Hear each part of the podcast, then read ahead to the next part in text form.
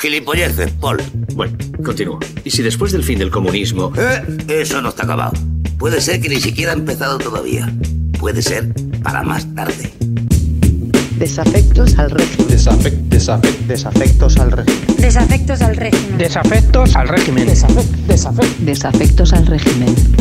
Hola, ¿qué tal? Bienvenidas, bienvenidos. Esto es Desafectos al régimen, un nuevo proyecto de podcast que iniciamos hoy mismo con gran entusiasmo en el que hablaremos de actualidad política eh, desde la perspectiva de la lucha de clases, por supuesto. Yo soy el camarada Frankie y conmigo está, bueno, conmigo está a unos 400 kilómetros de distancia en realidad, la camarada Atenea. ¿Qué tal, camarada?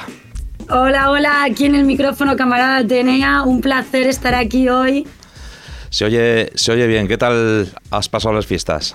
Bueno, pues bien, con compromisos familiares como tienen, como tienen estas fiestas, pero todo muy bien, descansando.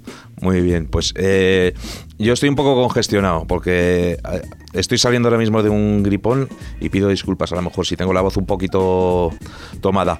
Vamos a empezar, bueno, vamos a inaugurar este programa con un especial un poco, un poco heavy, ¿no? De contenidos, porque vamos a hablar de marxismo-leninismo. ¿Por qué vamos a hablar de marxismo-leninismo, camarada?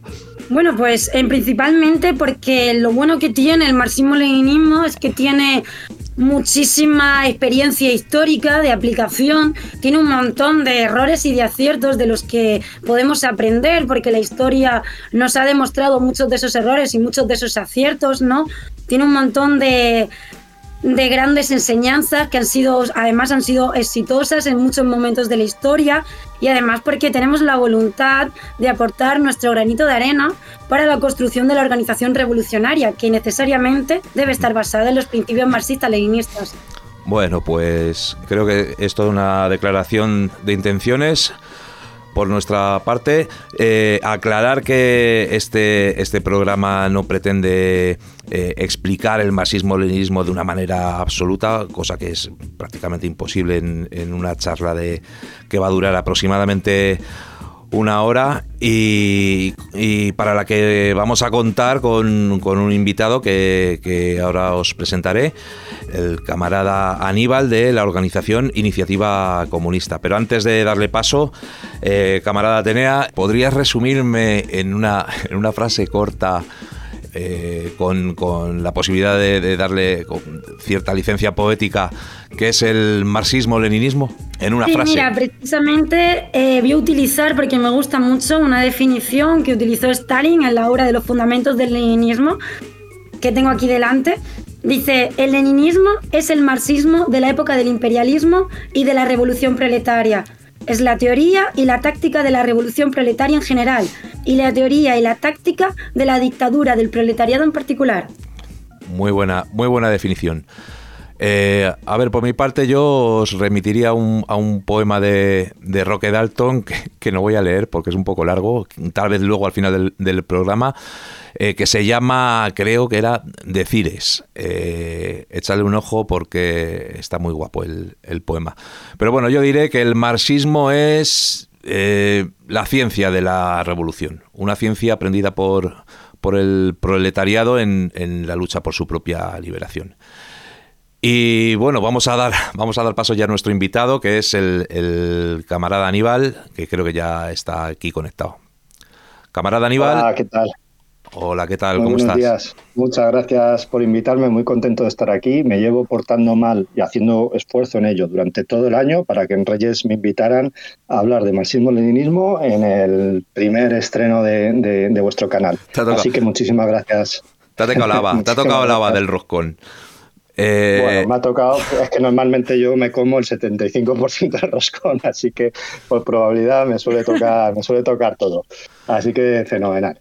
Vale, gracias. Tema, tema apasionante del que yo creo que nos puedes, nos puedes ilustrar. Eh, mira, te hago la misma pregunta. Eh, si tuvieras que resumir el marxismo-leninismo en, en, una frase corta, ¿cómo lo, ¿qué frase sería? ¿Cómo lo pues resumirías? pues sin ánimo de, superar al camarada Stalin o, al camarada Roque Dalton, el cual aprovecho también para, recomendar su obra, eh, pues yo diría que es la síntesis de, la, de, toda la práctica del proletariado y de la lucha revolucionaria hasta nuestros días. O sea, que conjuga muy bien con lo que habéis comentado eh, los dos, eh, porque por un lado se hablaba oye, de que el marxismo-leninismo es el, marxismo de nuestro tiempo, de nuestra era, de la era de la revolución. por otro lado, tú comentabas el tema de, la ciencia, ¿vale? que efectivamente la ciencia no deja de ser todo el saber acumulado y toda la experiencia práctica acumulada de, determinada materia, y en este caso estamos hablando de, la revolución proletaria y el marxismo-leninismo es precisamente eso. Una cosa que tiene que ver mucho con la teoría y con la práctica. La práctica ya histórica desde, desde hace más de un siglo ya. Eh, vamos a empezar, si quieres, un poco por el principio, el principio de todo, aunque el, origen, aunque parezca una obviedad que el origen está pues en, en, Lenin y en la figura de Lenin. Pero bueno, ¿nos puedes contar un poco eh, cómo se fragua, digamos, el contexto histórico en el que se fragua este desarrollo teórico del marxismo al marxismo-leninismo? Bueno, esto es una pregunta evidentemente de, para ocupar un podcast entero, pero a modo resumen, eh, lo que estamos hablando de, bueno, eh, eh, yo creo que prácticamente va muy asociado a una de las obras principales de, Lenin, que es el imperialismo, traducido en castellano, fase superior del, capitalismo, que se escribe en 1916. Estamos hablando en el, contexto de a punto de, la, o sea, de la Primera Guerra Mundial. Estamos hablando también evidentemente de que se dan nuevas condiciones económicas, que es lo que plantea Lenin en, ese, en ese texto, que es el, lo que es el, surgimiento del imperialismo, cómo mm, se van dando unas condiciones nuevas en, el, en la estructura general del capitalismo mundial, que pasando de un, capitalismo denominado libre cambista, ¿vale? que era el, de la época de, de, de Marx, donde podemos decir que de Marx y Engels, que podemos decir que, que bueno, que, las empresas grandes pues competían en una suerte de, condiciones de igualdad más o menos entre ellas, ¿no? dentro de la desigualdad eh, general que, se, que tiene el capitalismo, se a modo muy resumen, a una época dominada por, por los monopolios, ¿no? en concreto con los, monopolios de, de, cada nación, donde había una, bueno, se concentra, el, los, los, grandes capitales se concentran, se da una fusión entre el capital bancario y el capital mercantil, que lo denomina capital financiero.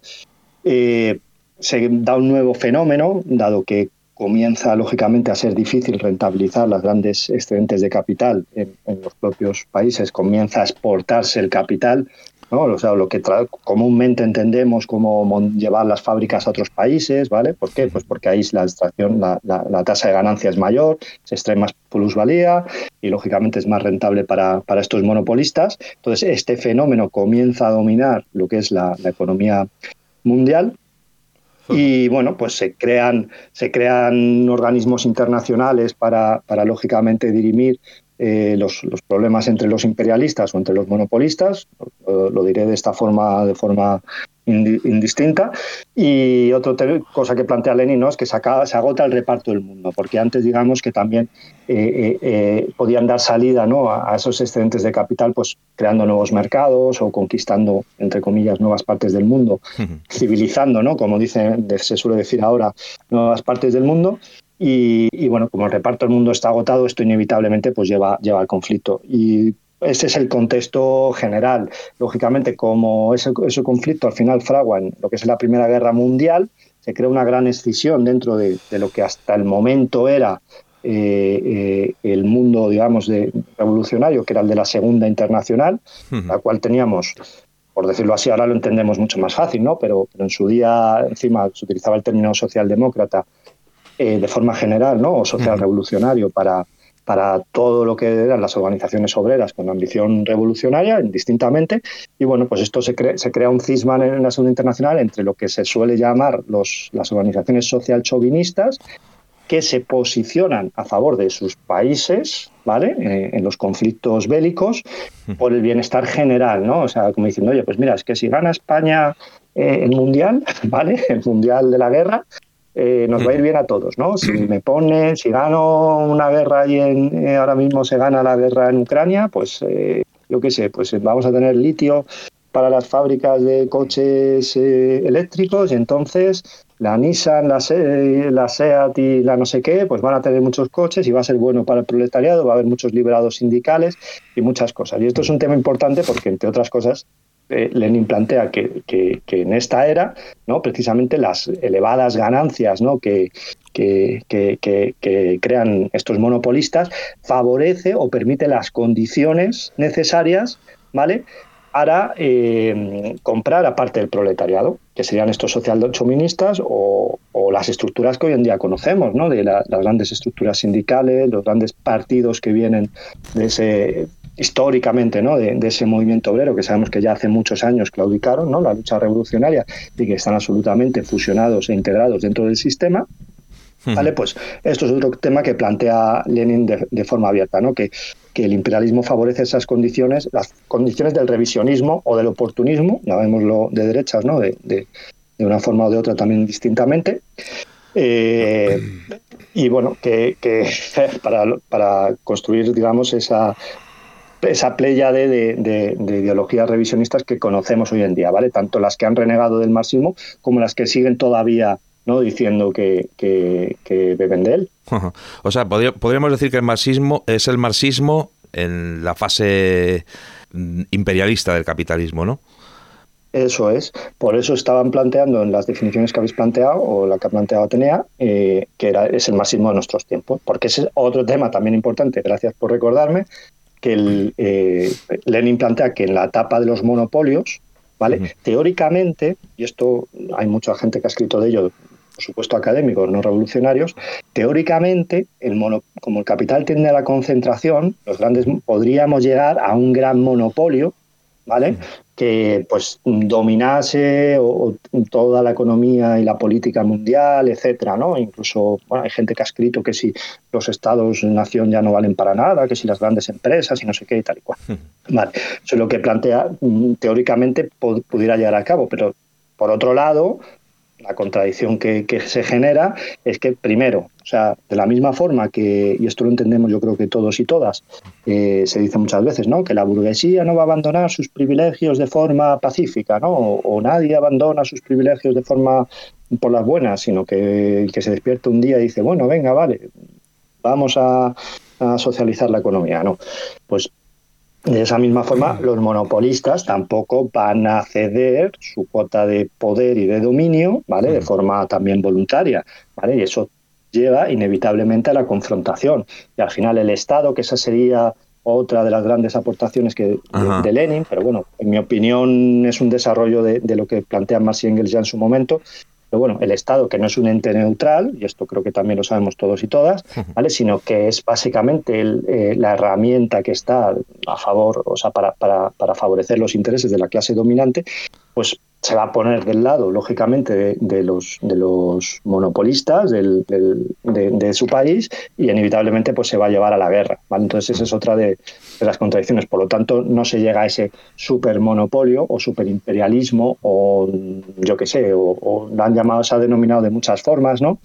Eh, ahora ha fallecido hace recientemente este tío, el, Negri, que bueno, pues que reformulaba también esta teoría del superimperialismo de Kautsky y que ha tenido no pocos seguidores, ¿vale? Pues al final eh, eso, eso es imposibilita. Y creo que la experiencia práctica nos ha enseñado que efectivamente no solo se imposibilita, sino que hace, pues yo qué sé, a los que peinamos ya alguna cana, pues hemos oído de todo, ¿no? De, la globalización, esto es el fenómeno que ha llegado y que no, tal, y las corporaciones y no sé qué, no sé cuánto, pum, la globalización se va a tomar por culo, ¿no?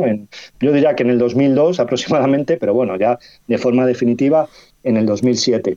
El neoliberalismo va a llegar, ¿no? decía mucha gente, neoliberalismo, hay que luchar contra el neoliberalismo, las privatizaciones, en no sé qué, tal y cual.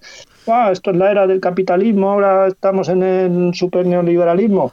Bueno, pues vemos cómo a, través de la crisis de 2007 se olvida el neoliberalismo hasta la madre que lo parió. O sea, se comienzan a, a los rescates a las, a las empresas privadas, las nacionalizaciones, la inversión pública vuelve a tomar un peso porque el capitalismo, los, los monopolistas lo necesitan. Esto es lo que no entiende toda esta gente que al final mm, quiere hablar de todo menos de, las tareas inmediatas ¿no? para, para la revolución.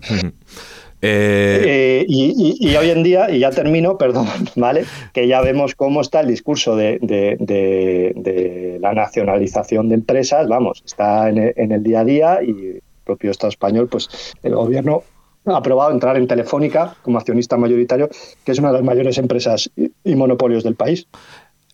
Tengo, tengo, que aprender a moderar cuando, sobre todo cuando un invitado entra con, con, con tanta fuerza y tanta carrerilla. Y bueno, camarada Atenea, como creo, yo, yo creo que ha respondido la, la, primera y la segunda pregunta. ¿Cómo lo ves? Sí, sí, además súper bien explicado para poder eh, conjugarlo todo en tan poco tiempo. Creo que, creo que lo ha respondido súper bien, además, eh, contando todo el contexto y ligándolo con, con las aportaciones de Lenin. Así que creo que, que podemos continuar sin ningún problema. Vale, bueno, pues vamos a intentar seguir el, el, el esquema que teníamos. Eh, vamos a hablar un poco del, del, leninismo en el plano organizativo. Eh, ¿Qué tipo de estructura orgánica define a la organización leninista? ¿Y por qué es cualitativamente superior a otras formas de organización? Vale, o sea, esto también es otro tema para, para explayarse, pero a ver, yo creo que primero hay una cosa y que también viene con lo anterior de, dónde surgen los cismas o no surgen los cismas, etcétera, que, tiene que ver y, más con la teoría, evidentemente, con la práctica y con la voluntad. O sea, la primera de todas es eh, que tiene que haber voluntad. Las personas que conforman la organización revolucionaria tienen que tener voluntad de hacer la revolución. O sea, al final ese es nuestro objetivo, ¿no? Y el fin de, la sociedad de, clases, ¿no? El, comunismo en última instancia.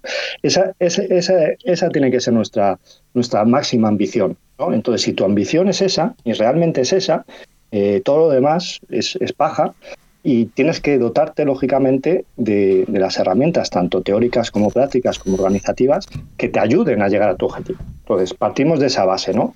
Obviamente, dentro de todo el universo y la historia del proletariado, pues ha habido mucho, mucha charlatana que, te dice una cosa, pero realmente quiere hacer otra, ¿no? Entonces, esto tiene que ver, lógicamente, con que si yo realmente tengo esa ambición revolucionaria, voy a dotarme de, de las cuestiones que a mí me van a valer, ¿vale? Entonces, y voy a, voy a hacer una introducción a la introducción. Eh, si nos interesa Lenin, ¿vale? No es porque sea una persona que haya escrito muy bien, que sintetice muy bien, que también y que se lee mucho más fácil las cosas como son, se lee mucho más fácil que, por ejemplo, a Marx y a Engels, que son también unos, unos genios y han aportado, lógicamente, un inmensísimo valor eh, a la lucha eh, eh, revolucionaria y al proletariado y a su experiencia práctica. No es por eso, sino es porque Lenin ha dirigido una revolución, ha organizado una revolución, ha participado, lógicamente, en un momento histórico en el cual eh, triunfa la revolución. No ha sido una lucha muy guay, ni una super huelga, ni un no sé qué, no, ha sido la revolución proletaria. ¿Vale? En un país, ¿vale? Cosa que también era un debate importante, si se podía hacer en un solo país o tenía que ser la revolución mundial. ¿Vale? Esto ya lo sabemos que es uno de los, de los temas así que hay con el, con, con el trotskismo. ¿Vale? Entonces organiza, eh, participa, eh, triunfa la revolución y luego la sienta, que ese es el siguiente paso. ¿Vale? Porque revoluciones en la historia ha habido muchas, pero revoluciones que se asientan hasta la, la, revolución rusa no hay ninguna. Y esto es parte de esa síntesis y experiencias que, que nos van dando y que hace que lleguemos a, ese, a esa evolución del marxismo-leninismo que se sintetiza, lógicamente, al fallecimiento de, de Lenin por dos motivos. Uno, hemos dicho que, cambia las condiciones del capitalismo a su fase superior, ¿vale? que es y última, que es la del imperialismo, y que por lo tanto el capitalismo no se va a seguir desarrollando y por lo tanto es siguiente paso en la historia de la humanidad es, la revolución proletaria del socialismo. Dos, que, que eh, ha sido lógicamente eh, no solamente la, revolución se ha realizado, sino que se ha sentado frente a lo que ya sabíamos que ocurría desde la Comuna de París, esto es la unidad internacional de enemigos irreconciliables, de esos monopolistas que antes de ayer eran enemigos irreconciliables, ante la amenaza del Estado proletario, hacen lo que sea, mm, meten en el cajón todas sus, sus enemistades y se unifican para destruirte. Y esa es otra, otra realidad, ¿no? Entonces, que Lenin haya triunfado en base a todas estas experiencias, que no son pocas, ¿vale? Estas tareas que son, vamos, ingentes y sabemos que si nos tiramos de en plan epopeya, ¿no? Que eh, se han vertido millones de, de, lágrimas, de litros de sangre, de, esfuerzo, de, sufrimiento, etcétera, para, para lograr eh, el éxito de la revolución eh, en Rusia. Eh, y si leemos a Lenin y, hablamos de marxismo-leninismo y no estamos hablando de Martov, de Plejanov, de Kautsky, de no sé quién, o de otros que eran marxistas reconocidísimos, superintelectuales, académicos, que seguramente escribieron 200 millones de libros y de cuestiones y que, con perdón, nadie ha leído nada suyo porque no le interesa a nadie, si no nos interesa a nadie, por muy listos o listas que fueran estas personas, es porque no hicieron nada.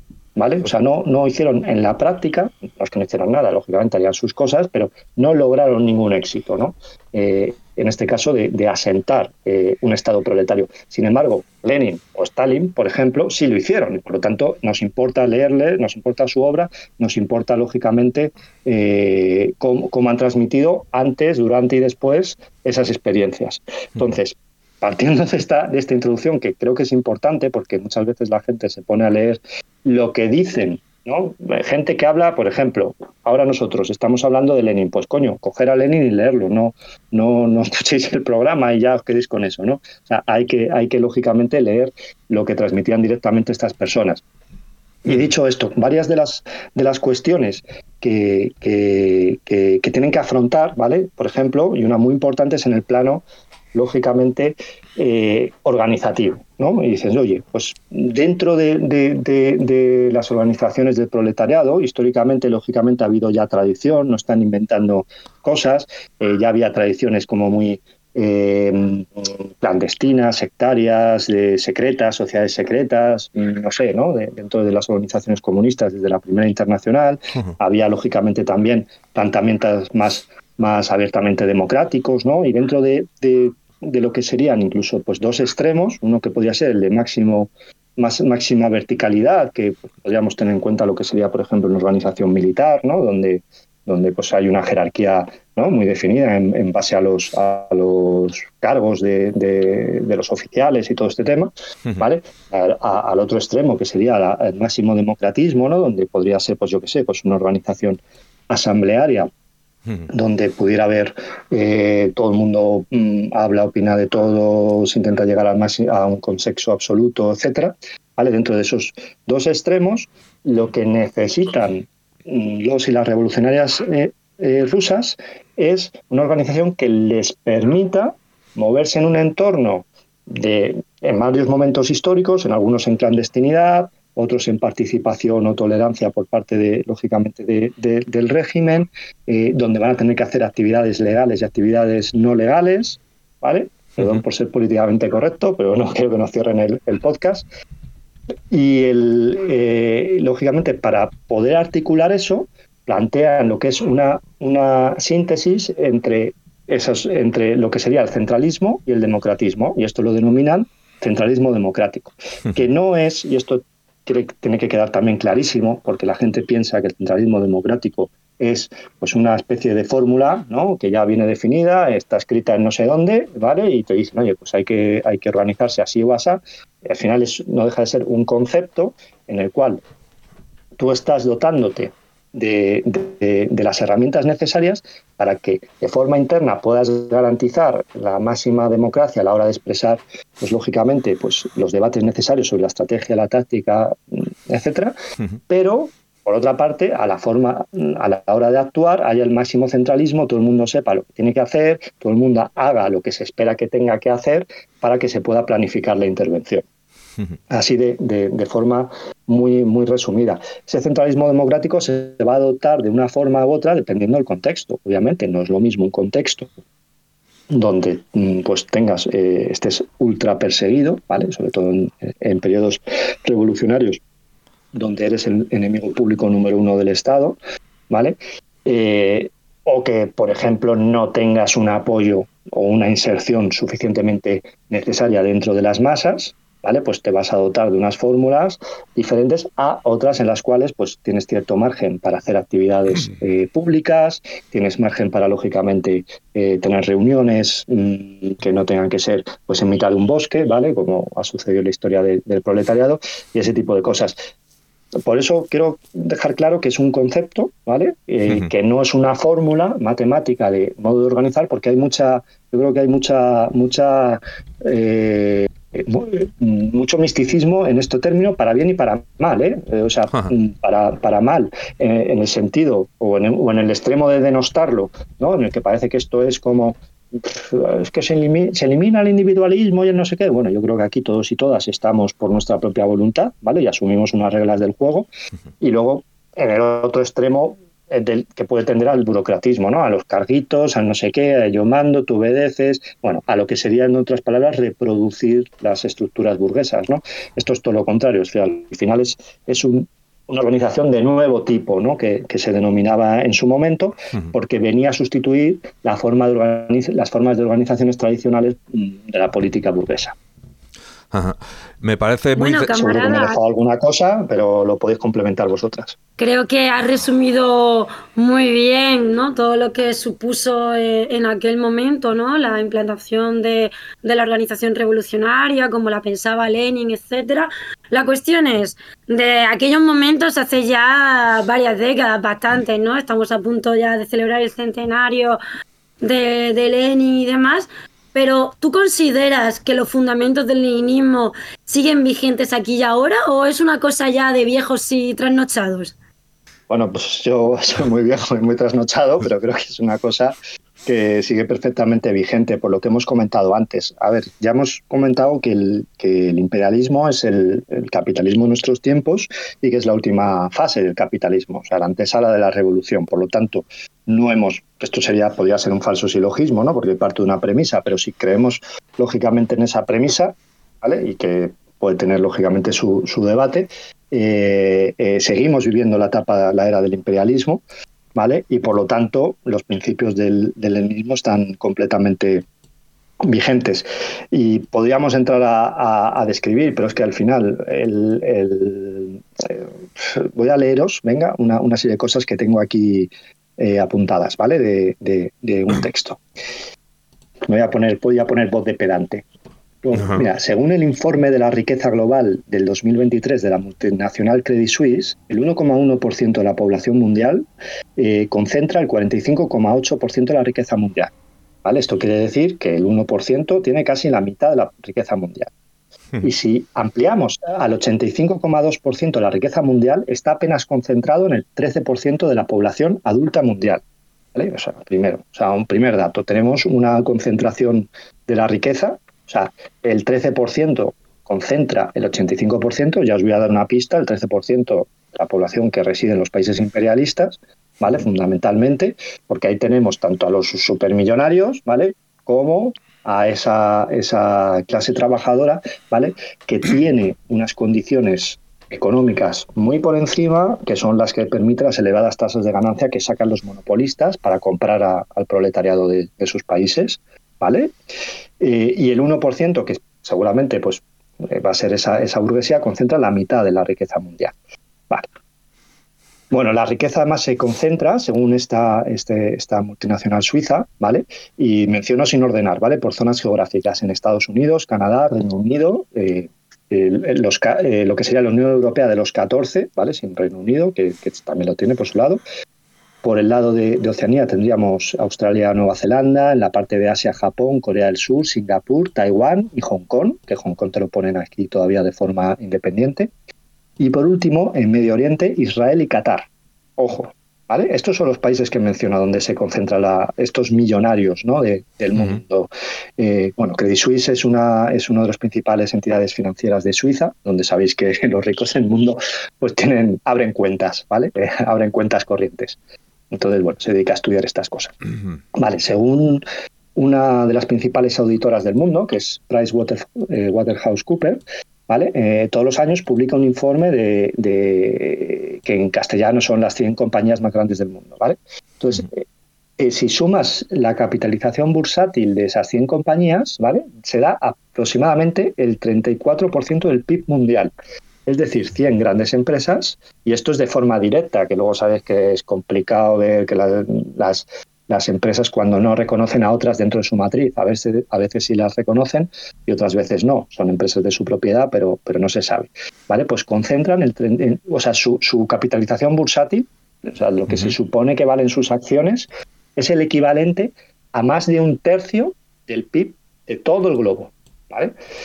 Y luego otro, otro informe que me ha hecho mucha gracia, que he estado leyendo, que se, hay una multinacional también de, de, la consultoría de estratégica de negocios que se llama McKinsey Company, ¿vale? que sacan un informe, eh, eh, creo que es trimestral, que se llama Perspectivas de las condiciones económicas en tiempos turbulentos. Y esto lo sacaron a, raíz del COVID. ¿vale? Entonces, en ella hacen una encuesta a, los gerifaltes de las grandes empresas con las que trabajan, que ya os digo yo que son pues, las, más tochas, seguramente de esas 100, pues serán 80 y pico, 90, si no las 100, ¿vale? Porque luego hay otras, tienen alguna, alguna otra empresa en competencia. Vale, pues le preguntan sobre lo que consideran a los grandes monopolistas, ¿no? Los principales riesgos, ¿no? De, de su de, para la economía, para que vayan bien sus negocios, etcétera. Vale, pues el 67, el 67% cita que eh, el principal riesgo es la inestabilidad geopolítica y los conflictos. ¿Vale? Y este es el, el que gana por goleada en torno al 20% mm, les preocupa otro tipo de cosas como la inflación, el precio de la energía o lo que denominan transición del liderazgo político, que esto es las elecciones que va viendo que si cambia Bolsonaro por Lula, que si Trump, que si no sé qué, todo esto. ¿Vale? Y luego, bajando de interés, está todavía en el 30%, pero la tendencia está cayendo mucho, es la ralentización del crecimiento de la economía china, que sabéis que es muy importante también, lógicamente, para, la economía mundial. Vale, estas son las preocupaciones de, los capitalistas, que lo que podemos ver de forma resumida a esto que os he, leído, porque estos son empresas que hacen informes ¿no? para, los grandes capitalistas, es, uno, la riqueza del mundo está concentrada en pocas personas, que a su vez eh, eh, poseen un puñado de empresas que dominan prácticamente toda la economía y, toda la economía, la riqueza y la política mundial, que lógicamente cada una es de, del país donde, donde sea, ¿vale? que se concentran en esos países un poco que os he mencionado antes, y que están en conflicto y que ahora mismo hay un, conflicto por el por, por, porque, por el reparto del mundo que ya se agotó como había planteado Lenin y para solucionar eh, los problemas que tienen para, para, aumentar su tasa de ganancia, necesitan plantear un nuevo reparto del mundo. Entonces, el principal riesgo que están viendo es ese conflicto. Entonces, ni superimperialismo, ni turbocapitalismo, ni multipolaridad, ni milenarismo, ni hostias. O sea, al final sigue plenamente vigente el imperialismo. No estoy dando otros datos que también son fundamentales porque ya son magnitudes que, puedo decir, tropecientos mil trillones de dólares y no sé qué, que son los de exportación de capital, que evidentemente podéis imaginar que son una burrada. Eh, ¿Qué narices? Venga, vamos, vamos a, vamos a, vamos a decirlo. No sé si lo tengo abierto por aquí. Un segundito. Y tengo que contar ceros, ¿eh? Porque esto... Vale, pues sí, serían más de 16.000 trillones, eh, trillones a la española, o sea, que millones de millones de millones eh, de dólares en el mundo, ¿no?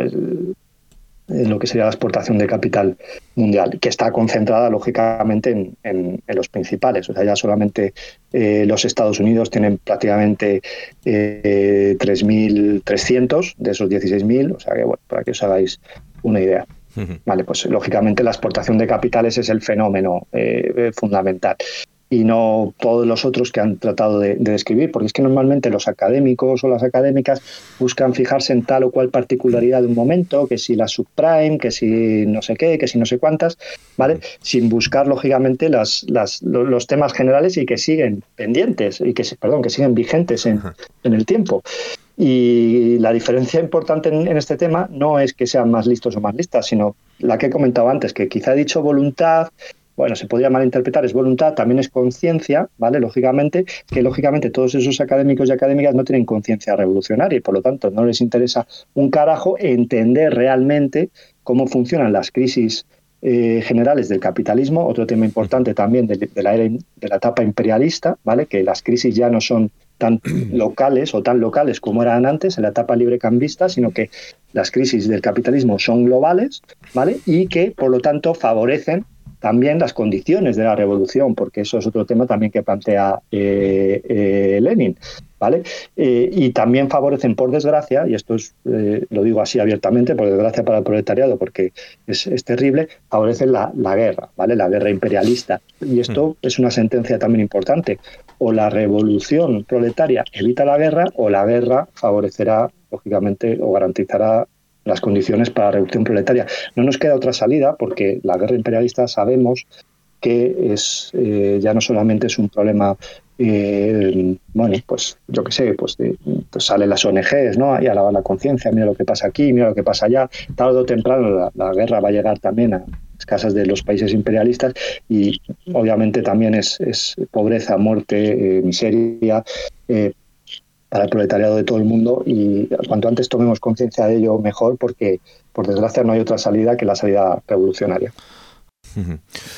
Eh, siendo el leninismo una teoría vigente como, como has explicado eh, en nuestro tiempo y por ir acotando el tema un poco a nuestro contexto digamos geográfico, ¿cuáles son las condiciones que conducen a partidos comunistas como, como el PC el Partido Comunista de España junto con, el Partido Comunista de Italia o el Partido Comunista francés a abandonar el marxismo-leninismo y a, enarbolar la bandera de lo que llamaron eh, eurocomunismo allá por los años 70?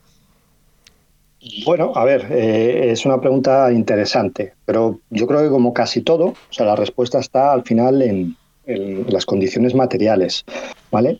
Al finalizar la Segunda Guerra Mundial, como todos sabemos, y pues, la Unión Soviética lógicamente ayuda a lo que es a poner fin, bueno, ayuda, no sé, directamente pone fin a, lo que es la guerra en Europa, luego sigue la parte de, la guerra en, el Pacífico y en, Asia.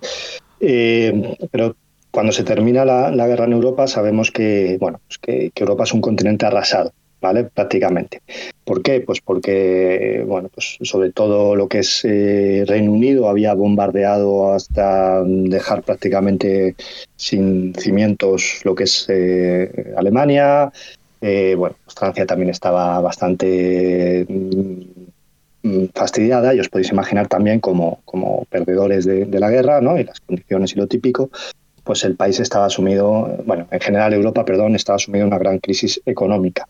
Sin embargo, el nuevo escenario internacional, ¿vale? que se da eh, a, raíz del fin de la Segunda Guerra Mundial, de lo que sería ya el principio de la llamada Guerra Fría, la pugna entre la gran potencia imperialista que es Estados Unidos y, y el, campo socialista liderado por, por la Unión Soviética de, Stalin, pues hace que eh, eh, Estados Unidos haga una apuesta muy potente. Necesita una Europa desarrollada, no necesita una Europa eh, solamente dependiente, ¿no? sino que necesita una Europa desarrollada, primero que también eh, consuma sus productos. Necesitan ellos también alguien que pueda consumir sus productos ¿no? de, la industria norteamericana y de la industria que tienen deslocalizada. Luego, por otro lado, lógicamente necesitan poner eh, un mundo mm, capitalista al lado de, al lado físicamente no de, lo que son los países socialistas y necesitan también dar una contra, un contra tener un contraprograma eh, para el proletariado en, en, Europa, porque lógicamente el proletariado de todo el mundo mm, tenía los ojos puestos ¿no? en la emancipación no solamente de, la Unión Soviética, sino también en el resto de países y revoluciones que se habían hecho al calor de la, de la Segunda Guerra Mundial en Europa. Bueno, pues van pasando los años y aproximadamente en los años 60, ¿vale? o sea, mm, dos décadas más o menos de, de, o década y media de desarrollo y de muchísima pasta, ¿no? Lógicamente que había puesto el famoso Plan Marshall, eh, Europa pues vuelve a ser una potencia económica, ¿vale? Entendiendo por Alemania, Francia, Italia, etcétera. Eh, vuelven a ser Reino Unido, vuelven a ser una potencia económica y entonces se vuelven a unir ya no como un alumno aventajado del imperialismo, sino como directamente eh, países imperialistas, ¿vale? Y eso es una, un, hecho, yo creo, material importante, ¿no? Eh, también se une a finales de los años 60, no es casualidad también que comienza el famoso desarrollismo, lo que se llama el desarrollismo en el Estado español, que no viene a ser otra también, el, salir de, de, prácticamente del tercer mundo en el que había metido Franco tras la guerra civil a, al Estado español, eh, pues el pelotazo comienza el tema de la construcción, las grandes empresas públicas, se funda, bueno, se asienta el, Instituto Nacional de Industria con grandes empresas, los grandes se empieza a, favorecer la creación de grandes monopolios nacionales, lo que sería el germen para el futuro de, un Estado imperialista en, España. ¿vale?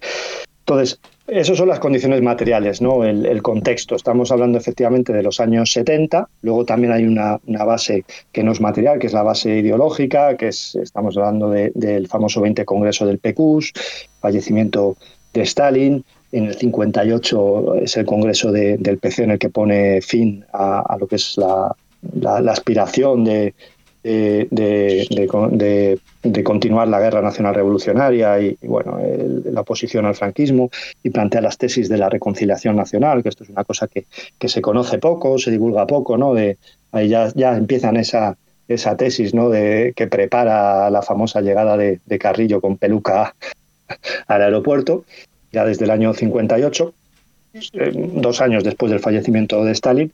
Entonces, bueno, se plantea que hay ahí, lógicamente, un, giro eh, ideológico dentro de lo que es el, campo socialista y de, la Unión Soviética en particular y luego, lógicamente, de, otros países en Europa, unido a ese desarrollo imperialista o, emergentemente imperialista de, los países europeos, hace, como hemos dicho antes, que se creen las condiciones también para la compra del proletariado. Y bueno, pues lógicamente, como has dicho, tanto el Partido Comunista Italiano como el Partido Comunista Francés, que en aquel momento eran la leche, el faro de los comunistas en Europa, porque tenían muchísima, muchísima respetabilidad. En el caso de Italia venían también de, de, la lucha heroica contra Mussolini, en Francia habían llevado, llevado también eh, el peso de la resistencia antifascista en, eh, en Francia. Eran partidos que eran legales por los acuerdos que había habido en en, Yalta y que bueno se presentaban a elecciones y tenían bueno pues resultados que ya le gustaría a nuestra amiga Yolanda Díaz tener hoy en día vale eh, y entonces bueno entre la suma de la participación del institucionalismo eh, la renuncia que ya había habido a, la toma del poder por, por, la revolución proletaria la insurrección o, llamémosle X eh, y el, y el desarrollo imperialista de, de, sus naciones y por lo tanto pues, una capacidad de, compra importante para los sindicatos, todas las estructuras y organismos de, obreros y por supuesto también los, los, denominados partidos de vanguardia de aquel entonces, pues deciden fundar esa, esa corriente llamada eurocomunista que no deja de ser una edición 2.0 de, de, lo que era la, el socialchauvinismo alemán de, de, Kautsky y compañía, que viene a plantear, ¿vale? que antes no lo hemos comentado, pero viene a plantear su tesis que, bueno, que a base de pequeñas reformas, como son países tan ricos, ¿vale? Oye, pues si yo voy subiendo el salario mínimo por aquí, voy mm, regulando la carestía de la vida por allá, voy poniendo más colegios y hospitales en este lado. Bueno, pues que a base de ese tipo de reformas, reformita, reformita, voy llegando al socialismo, ¿vale? Llego al socialismo sin que haya un salto cualitativo de por medio. Entonces, a través de esa participación institucional y bueno, pues como el proletariado pues cuantitativamente somos mayoría, pues vamos a ganar elecciones tras elecciones, porque nos van a votar y ya está, ¿vale? poco así de forma muy resumida, lógicamente tiene más, más enjundia. Y, pues ese planteamiento evidentemente es, ese refrito de, lo que ya estaba inventado por, por chauvinistas alemanes, pues, lo asumen y bueno, pues con bastante éxito porque bueno, pues lógicamente se producen excisiones, ya hubo excisiones o, gente que no estaba primero muy confortable con la política de, de, de, eh, perdón, de reconciliación nacional del 58. Los 60 ya empieza a haber las primeras excisiones, pero bueno, lógicamente los, los 70 hay más. Muchas veces se reduce el tema del eurocomunismo a, a la dependencia o no de Moscú y no sé qué y no sé cuántos, pero lógicamente tiene, tiene un trasfondo bastante más, tanto ideológico como material, bastante más potente pero digo que tienen éxito porque sí que arrastran a la mayoría y siguen siendo partidos que, que son muy importantes, ¿no? Son referentes para, para el proletariado general de, de, sus países. Y esa es una gran, gran derrota, lógicamente, para, para las fuerzas revolucionarias, porque nos la meten doblada. Y nos la siguen metiendo, porque da la casualidad que los continuadores del eurocomunismo, aquí evidentemente los revisionistas y la burguesía siempre se inventan nuevos palabras porque sus palabras no valen para nada, al final no valen para nada práctico, eh, ya nadie habla de eurocomunismo porque ya no tiene ningún sentido, no tiene fuerza, no tiene, no tiene, ya se vio que era un timo, el timo de la estampita, entonces ya nadie habla de revisionismo, pero los partidos que reniegan del revisionismo, el propio PC en su momento reniega de Carrillo, se le expulsa, eh, bueno, se reformula. Eh, hace unos años, más o menos cinco años, asumió el marxismo-leninismo otra vez en sus documentos, antes el marxismo revolucionario.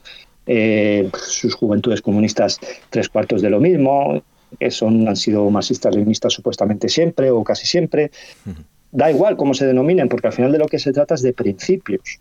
¿Vale? O sea, no hablamos de palabras. En el, en el, tenemos ahí un problema muy grande ¿vale? En, el movimiento comunista, que es que muchas veces estamos debatiendo sobre palabras, ¿vale? Palabras que encima ni siquiera entendemos, todos y todas entendemos lo mismo, porque no existe un lenguaje común, no existe una práctica común.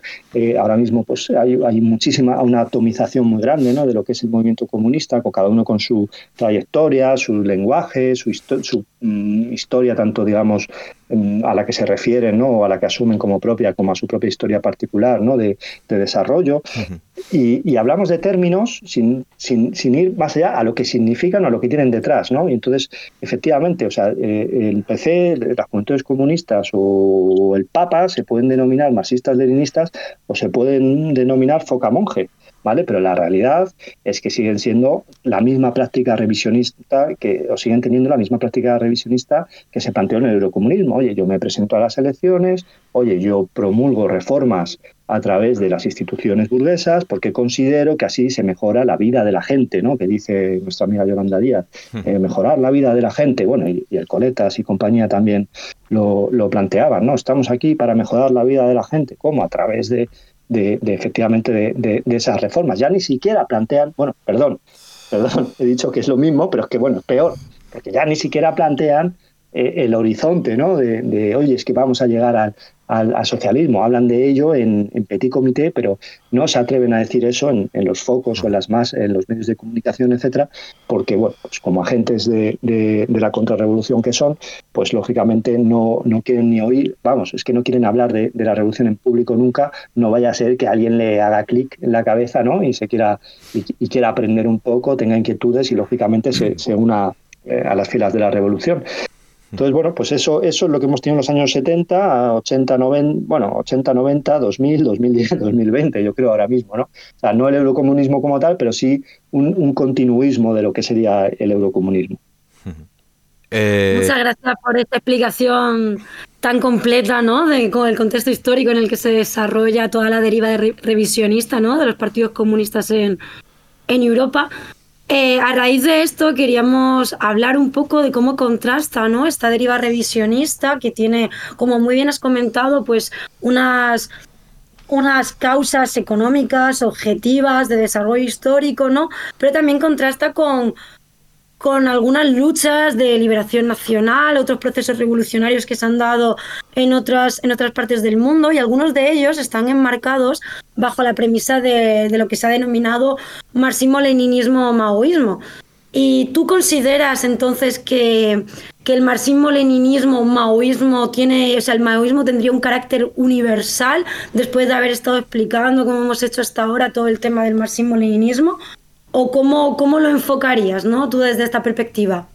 Mm, vale, pues vamos a empezar también con la, con la introducción. Seguramente podía haber dado pie en, la pregunta anterior y no, no, he comentado, pero cuando planteaba que había causas ideológicas, también no solo materiales, eh, estamos hablando del 20 Congreso del PQs, etcétera, pues en el movimiento comunista internacional se crea una, una ruptura de la misma forma que hubo ruptura con los socialchovinistas o que en su día pues también hubo en, la Unión Soviética, mencheviques, bolcheviques, etcétera, pues hay una ruptura entre lo que se considera o se consideraba en aquel entonces el campo revisionista ¿no? y el campo revolucionario.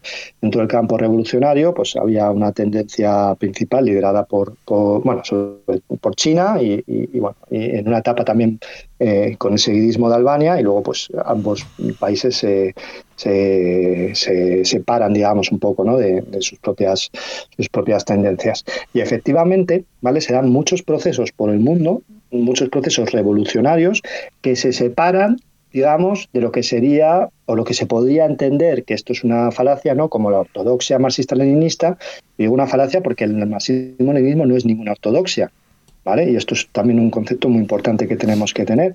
Es una guía para la acción, otra, otra definición, ¿no? que incluso plantea el propio Lenin, que no hemos comentado al inicio del programa, pero que sería muy, buena definición en, dos palabras. O sea, fijaos si sintetiza bien Lenin, que es capaz de sintetizar lo en dos palabras, ¿no? Una guía para la acción y no es lógicamente un dogma, ¿no? Ni, entonces la ortodoxia no existe dentro del marxismo-leninismo, solamente existe en, en determinadas desviaciones oportunistas. Vale, entonces dicho esto, también otro tema que plantea Lenin en la etapa del imperialismo, que la revolución se, mm, se, crean condiciones más favorables para la revolución en los eslabones débiles del imperialismo. Por lo tanto, surgen procesos revolucionarios en muchos países, ¿vale? Que, eh, por ejemplo, podemos hablar, has citado el marxismo, pero, perdón, el maoísmo, o lo que, que, lo vamos a tratar ahora en, en otro momento, un poquito más adelante, pero voy a ir cronológicamente por otro proceso revolucionario que es en Cuba. ¿vale?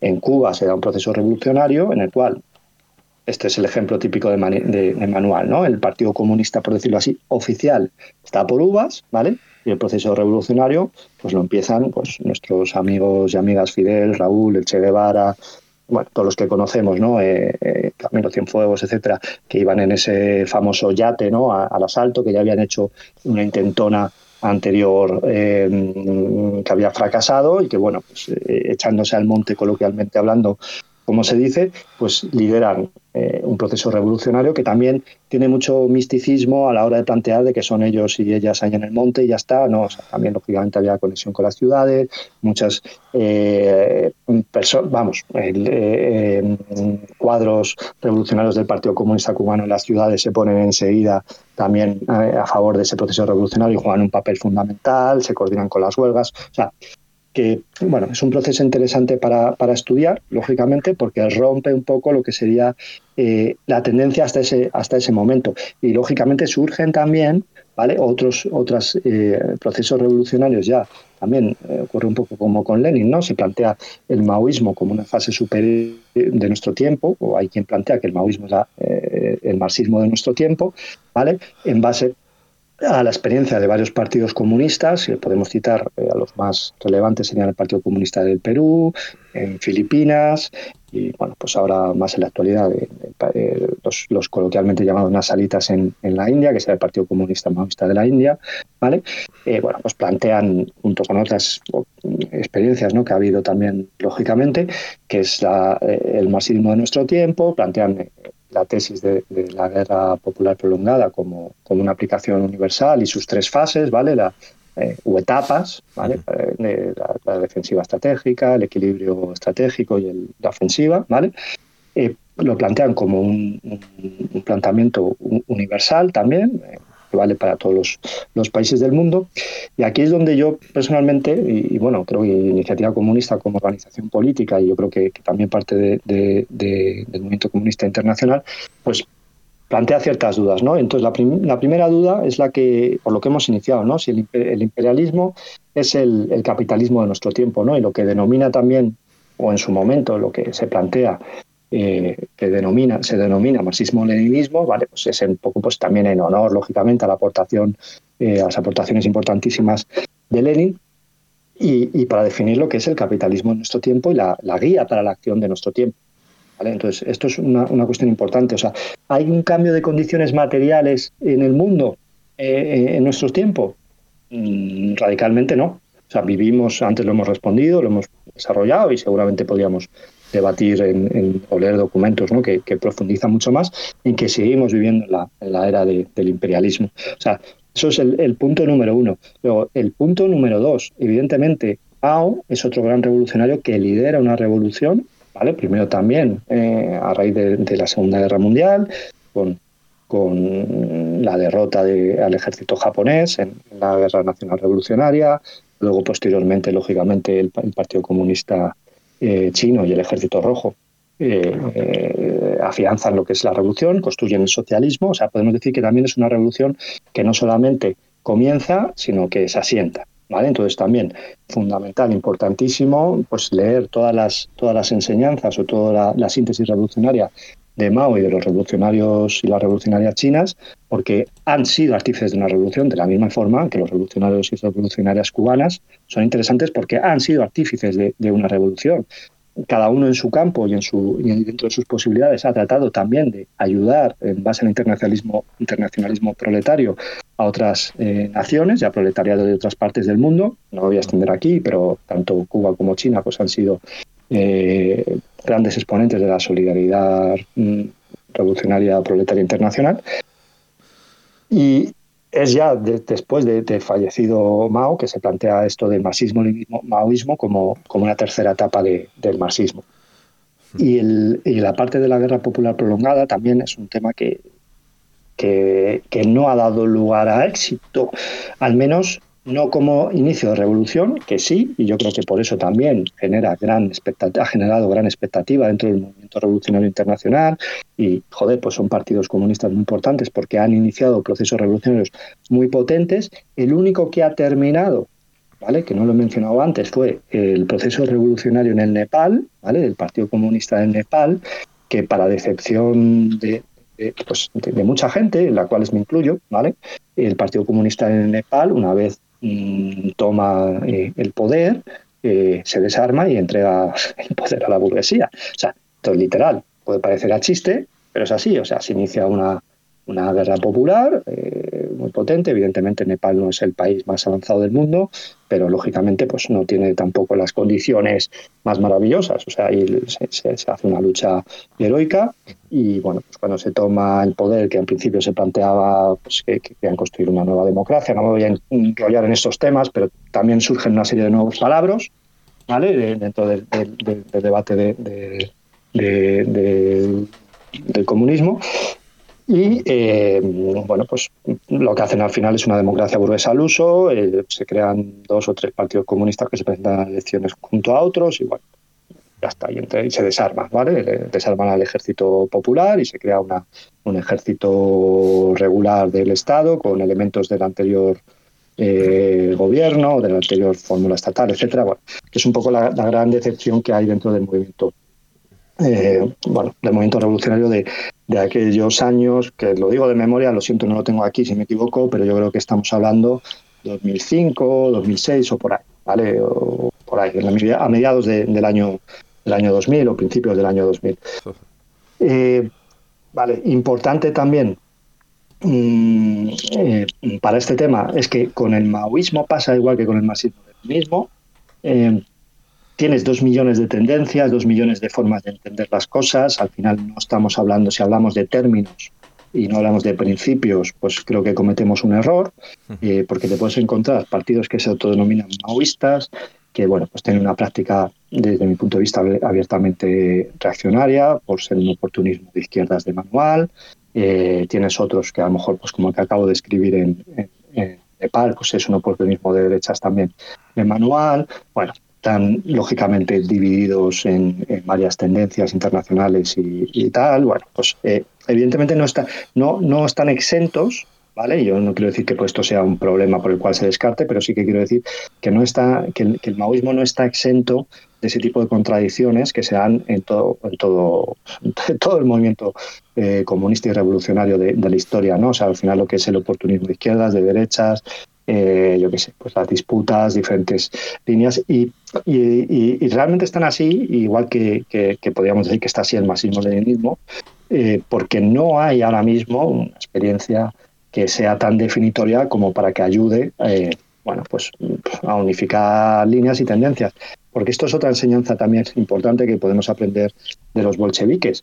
al final, no, esto no va de que Lenin escribió tres o cuatro libros, todo el mundo los leyó eh, a través de un enlace de Twitter dijo, ay, qué cosas tan interesantes dice Lenin, venga, vamos a hacer lo que dice Lenin, vámonos con la gente de Lenin. No, no va de esto. O sea, esto va de que Lenin y otros camaradas pues fundaron eh, Unidad y Lucha del Proletariado en San Petersburgo, o en Petrogrado, mejor dicho, como se denominaba en aquel entonces, a través de su práctica ¿vale? comienzan a ganar notoriedad, o sea, el resto de, grupos marxistas que existían en, Rusia comienzan a decir, hostia, lo que hace esta gente eh, funciona, ¿no? O es interesante, vamos, o sea, eh, está, está dando resultado.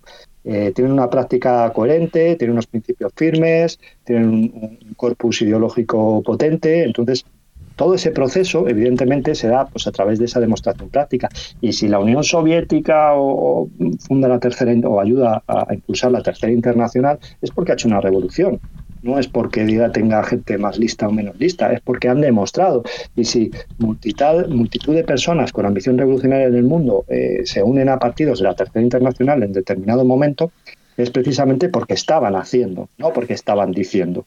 ¿vale? De la misma forma, pues el maoísmo tiene un auge en un momento dado, porque en determinados países dependientes, fundamentalmente, eh, eh, pues inician procesos, ¿no? Se inician partidos de tipo maoísta con la estructura eh, que, todos y todas conocemos, ¿vale? Y bueno, inician un proceso revolucionario. También algún tipo de, lógicamente hay, un reflejo en, tanto en, Europa Occidental como en Estados Unidos, pero que no tienen prácticamente ningún tipo de, repercusión y también se inician varios procesos que los voy a tratar al margen, ¿vale? Que son eh, pues procesos que están también con eh, eh, relacionados con formas de lucha, eh, vamos a decirlo así, de, confrontación directa, que no son netamente maoístas, pero sí que bueno, pues recogen algunas, algunas cuestiones ¿no? o, algunos planteamientos o enseñanzas más, más de Mao que de, lo que sería de las organizaciones maoístas. Así tenemos procesos y que se separan lógicamente de esas tendencias de, de los partidos comunistas oficiales en Europa que habían abrazado el eurocomunismo. ¿Vale? Tenemos, yo qué sé, pues, eh, pues, pues, pues, bastantes, ¿vale? No voy a entrar ahora. En, o sea, casi el ejemplo de autonomasia es en Italia que tienes, eh, me viene a la cabeza ahora mismo tres, tres partidos, ¿no? O sea, tienes no solamente las, las brigadas rojas, sino que tienes también eh, lucha obrera o lucha operaria, tienes también, eh, ¿cómo se llaman estos? Joder, bueno, perdón, perdonadme que como estoy ya medio senil, se me olvidan las luchas, pero tienes hay tres o cuatro eh, organizaciones políticas ¿vale? Que, que, practican también otras formas de lucha y que reniegan del Partido Comunista Italiano en, ese momento. ¿no? O sea, para que veamos un poco la potencia que debía haber en el, movimiento comunista en, en, la Italia de, de aquel entonces.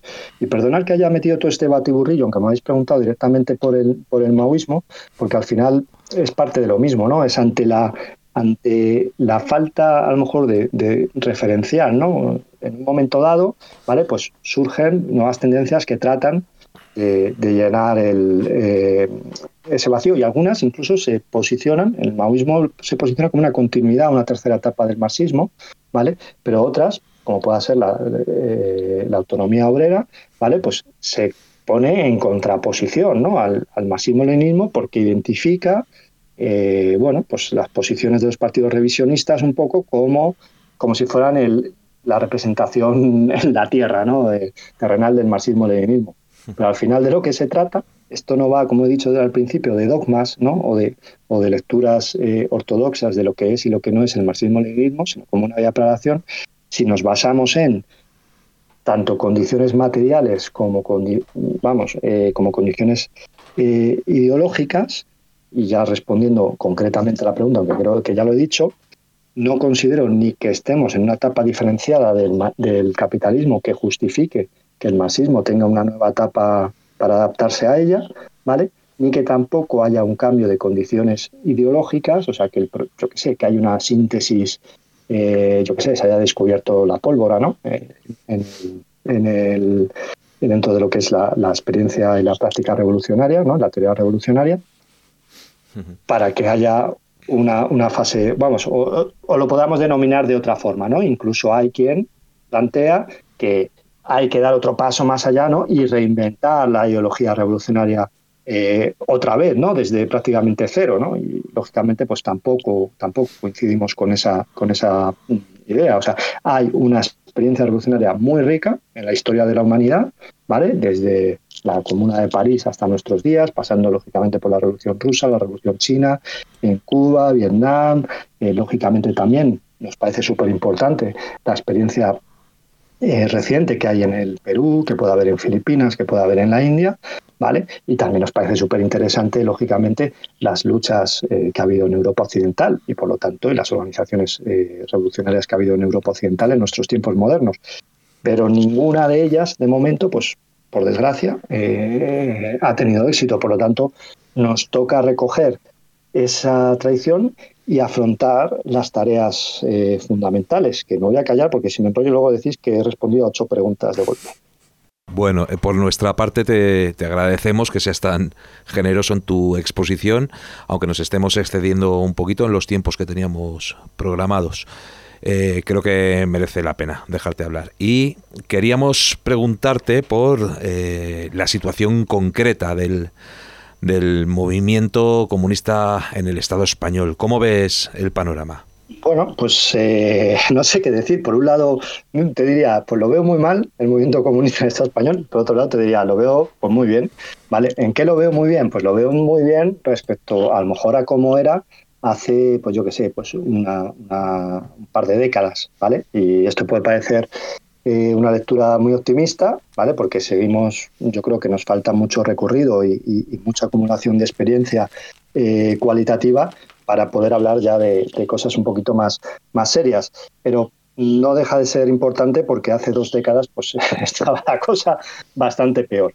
Y me gustaría diferenciar el movimiento comunista en dos grandes, en dos grandes bloques, ¿vale? Por un lado tenemos a quienes, eh, organizaciones que se consideran eh, eh, partido, ¿vale?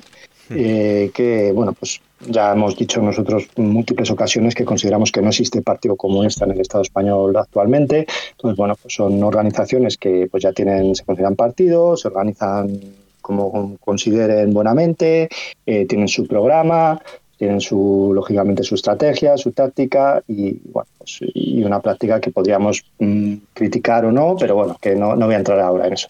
¿vale? Y luego tenemos otras organizaciones que consideran que no existe partido comunista, ¿vale? en, la, en la cual pues, nos encontramos iniciativa comunista. Pero es que dentro de todo eso podríamos entrar en más subdivisiones, porque hay quien dice que no existe partido comunista, pero actúa como si lo fueran. O sea, quiero decir que digo yo, oye, no existe Partido Comunista. Entonces, venga, a ver, primer parte del análisis, podríamos decir, estamos de acuerdo. Pero entonces mi práctica va a ser exactamente la misma como si yo fuese el partido. Bueno, pues entonces no está siendo coherente, ¿no? Entre cómo analizas las cosas y cómo tienes que actuar. Porque uno no actúa igual eh, de una forma, ¿vale? Eh, o en una eh, momento de, la revolución o en otro, o en una etapa de la revolución o en otra etapa diferente. Y esto no lo digo yo, o sea, yo no me lo he inventado, esto lo plantea Lenin, lo plantea Stalin, y a veces, fijaos a mí me gusta mucho poner este, este ejemplo, ¿vale? Eh, eh, jolín, cuando, cuando Lenin plantea que el, para construir el comunismo es necesaria eh, eh, la electrificación de la Unión Soviética, fijaos el objetivo ¿no? concreto, tan, un objetivo tan concreto que tienen los comunistas eh, de la Unión Soviética en determinado momento, que es electrificar ¿no? la, Unión Soviética, porque si no hacen eso, se les va a tomar por culo todo el chiringuito, ¿vale? entre otras cosas. Entonces, partiendo otra vez de, cómo estábamos hablando, existen esas dos grandes divisiones. Y la división fundamental es quienes asumen de forma práctica ¿vale? Que no existe partido y por lo tanto se dedican a hacer eh, lo que consideran más correcto para ayudar a, la creación, reconstitución, o llamémosle X, de ese Partido Comunista con línea revolucionaria. Porque la, experiencia histórica nos ha enseñado que hasta ese que es una herramienta fundamental. Le podemos poner todos los nombres que queramos, el Estado Mayor del Proletariado, no sé qué, pero al final la diferencia fundamental, y no lo he contado antes, de lo que era el partido de nuevo tipo, ¿vale? Es, mm, yo creo que, lo que une hasta ahora es que es un partido de cuadros, ¿vale? No es un partido de, masas, eh, donde todo el mundo se apunta, que tenga cierta cierta afinidad, no. Es un partido de cuadros. ¿Y qué es un cuadro revolucionario? O un revolucionario, una revolucionaria profesional, que es otro término también importantísimo ¿no? en, lo que es eh, toda la experiencia del marxismo-leninismo. Pues es alguien que se toma las tareas de la revolución muy en tan en serio como pueda ser tu propia profesional, profesión. Yo esto lo digo siempre, o sea, los, los, que somos mm, trabajadores, trabajadoras, proletarios, que vivimos de, vender nuestra fuerza de trabajo, el trabajo nos lo tomamos muy en serio porque si no cobramos, no comemos. ¿Vale? No pagamos el alquiler, no pagamos eh, la luz, no pagamos la comida y se nos va a tomar por culo directamente hasta nuestra propia vida, ¿vale? Como nos quedemos lógicamente sin, nuestro trabajo. Eh, esto es chascarrillo, pero a mí se me ha roto ahora la caldera eh, en pleno invierno. O tengo 1.500 pavos, o más o menos es lo que vale para la cartera, eh, una caldera nueva, o me muero de frío. Esto es así. Entonces, si yo no me tomo mi trabajo de forma disciplinada, consciente ¿no? y seria, ¿vale? Me echan a la puta calle, no cobro y bueno, pues tengo todos estos problemas. Vale, ¿a dónde va, viene todo este, este rollo que estoy contando? A que en la militancia del cuadro revolucionario es exactamente igual cuando se plantea de que es desde el punto de vista profesional, que se, se lo toma muy en serio. Y esto es lo que se suele denominar disciplina consciente, ¿vale? En el que uno una no es disciplinado o disciplinada porque, porque sí, ¿no? Como en el ejército, de todos firmes, venga, ala, a marchar, a no sé qué, porque sí, ¿por qué? Porque te lo dice tu sargento. No, es porque somos conscientes de la necesidad, ¿vale? De las tareas revolucionarias o de la necesidad de la revolución y de todas las tareas que, va, que hay que hacer por el camino, ¿vale? Para, para llevarlo a cabo. Si yo quiero hacer eh, unas lentejas, ¿vale? Pues tendré que ser consciente de una serie de tareas que tengo que hacer antes de hacer esas lentejas. Tendré que comprar las lentejas, el chorizo, la panceta, el no sé qué, tendré que ponerlas en remojo después, tendré que calentar una olla, tendré que meterlas, primero hacer una cosa, luego la otra, ¿vale? O sea, una serie de tareas, ¿no? previas para poder hacerme las lentejas. Y esto puede parecer una tontería, pero bueno, igual hay gente que no sabe ni, cocinar, pero la realidad es que para hacer la revolución también hay que hacer muchas tareas, ¿vale? Y intermedias. Y la primera de todas, lógicamente, es tener la herramienta básica y fundamental que es el Partido Comunista.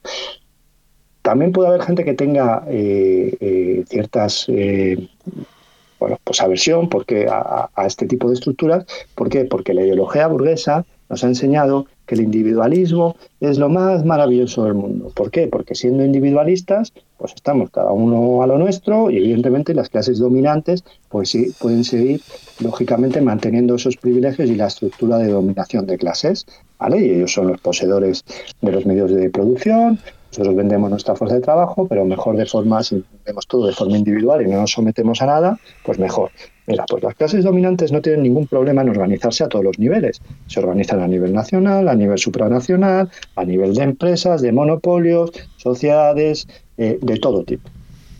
Bien, pues nosotras y nosotras, pues lógicamente también tenemos que dotarnos de herramientas sindicato de trabajadores pues es una herramienta y el partido solemos decir que es la más avanzada porque es cuando se adquiere el mayor nivel de conciencia. ¿Y cuándo existe ese partido? Bueno, pues cuando hay una unión entre la ideología revolucionaria, ¿vale? Y los movimientos de masas o los frentes de masas o las propias masas a través de esos cuadros revolucionarios y revolucionarios profesionales que estábamos planteando, que están integrados dentro de esos movimientos de masas y son esa cadena de transmisión. Y esto es fundamental y para ello hay que dotarse de un montón de estructuras, porque esto no va, va, va de que haya 5, 10, 20, 30 mil células ¿no? que se organizan cuatro o cinco personas, entre ellas pues se ponen muy de acuerdo de forma espontánea y van eh, predicando ¿no? Eh, la revolución y tal en, en todos los frentes habidos y por haber, sino que esto va de que lógicamente tiene que haber una estrategia común y para que haya una estrategia común tiene que haber una visión de un todo y ahí entran el, papel de lo que tradicionalmente se ha denominado comité central u otro tipo de, estructuras que no dejan de ser una especie de ojos y oídos generales de todo lo que pasa, ¿no? de todas las ramificaciones y estructuras de las que se pueda dotar un, partido, en este caso, que en el caso de, partido de nuevo tipo, ¿vale? para eh, eh, ayudar a que todas esas estructuras luego hagan lo que tienen que hacer para el objetivo común, ¿no? que no deja de ser la, esa estrategia. Luego ya la forma puede ser muy flexible, es lo que llamamos la táctica, ¿no? Y esto es otro tema también súper clásico, ¿no? Una consigna de firmes en los principios, ¿no? Eh, y, flexibles en, en, las formas o en la táctica. Esto es fundamental. Y dicho esto, mm, ¿cómo vemos las cosas? Pues bien, en el sentido de que existe unas mejores condiciones, eh, tanto materiales como ideológicas, dentro del movimiento comunista en el Estado español respecto a hace 20 años, porque ya se ha quitado bastante tontería y, espero y bastante eh, se ha recuperado un poco lo que sería el tocar suelo de, la, desaparición, desaparición del campo socialista. pero por otro lado mal porque tenemos todavía ese espíritu de círculo, el movimiento comunista está muy atomizado, todo el mundo se cree que tiene, que sabe lo que hay que hacer y que el resto está súper equivocado, se mantienen todavía dinámicas de separación de familias de, la, de épocas anteriores, cuando hemos, como hemos comentado antes, donde podía haber cierto sentido ¿no? por, por, por el contexto internacional, que ahora mismo ese contexto internacional no existe.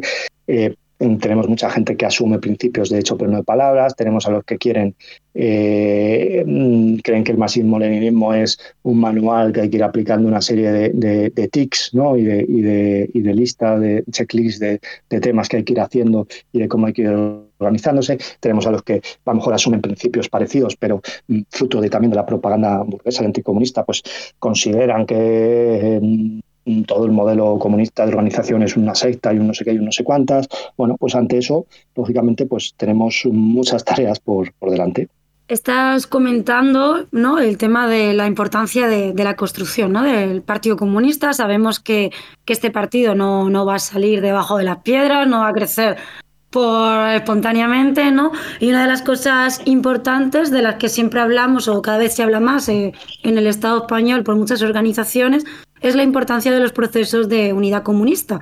¿Cómo consideras que, qué premisas consideras que son necesarias para llevar a cabo un proceso de, unidad comunista en el Estado español, qué obstáculos ¿no? se plantean también o se han planteado en estos procesos de unidad comunista y si finalmente pues, nos pudieras contar un poco cómo entiende Iniciativa Comunista estos procesos de unidad comunista, pues te lo agradeceríamos. Vale, bueno, voy a empezar por lo que no es unidad comunista, ¿vale? La unidad comunista no es que, y esto es una cosa que se ha dado históricamente también mucho, es que las direcciones del partido Pepito o de la organización Manolita y, la de la dirección Zutanita se reúnen y dicen, oye, vamos a unirnos y creamos una sigla o se absorbe una sigla o tal y ya está. Eso no es unidad comunista, ¿vale? ¿Y por qué no lo es? Porque hay un tema fundamental, ¿vale? Que es la unidad de principios ideológicos. Y la unidad de principios ideológicos eh, no se adquiere de forma normal eh, o de forma, perdón, normal, no, de forma real en un contexto de atomización y de dispersión ideológica, ¿vale? Sin tampoco una práctica común. Entre otras cosas, por lo que he comentado antes, ahora mismo el movimiento comunista tiene un lenguaje completamente diferenciado. Pensamos que hablamos lo mismo porque utilizamos los mismos términos, ¿vale? Pero mm, es que un, ejemplo muy manido, ¿no? Y que no ha salido antes también cuando el maoísmo, pues aprovecho ahora para plantearlo. Eh, lo que pueda entender cierta organización sobre lo que es la lucha de dos líneas no tiene nada que ver seguramente con lo que entendemos en iniciativa comunista por la lucha de dos líneas. ¿Vale? Entonces, cuando uno está hablando de la lucha de dos líneas y entiende una cosa y el otro entiende otra, os podéis imaginar que no puede salir nada nuevo, nada bueno, ¿vale? De esa, esa conversación. Pero con ese tema y con otros tropecientos mil, ¿no? Hablar de marxismo-leninismo en abstracto, pues, pues ahí lo mismo habla las juventudes del PC que hablamos nosotros y nosotras, ¿vale? Ahora, cuando vamos a lo concreto es cuando se esas, esas diferencias. Entonces, todo ese proceso de unidad ideológica, de principios ideológicos, se basa eh, o se sustenta en una práctica común que permita ese debate sobre aspectos concretos. Porque yo puedo estar hablando y debatiendo sobre eh, lo que me gusta, lo que no me gusta, la guerra popular prolongada, por poner otro ejemplo, pero eso es un debate en abstracto. El debate en concreto es cuando digo, oye, voy a formar un grupo de no sé cuántas personas y vamos a hacer esto y aquello. Eso es un debate en, lo concreto.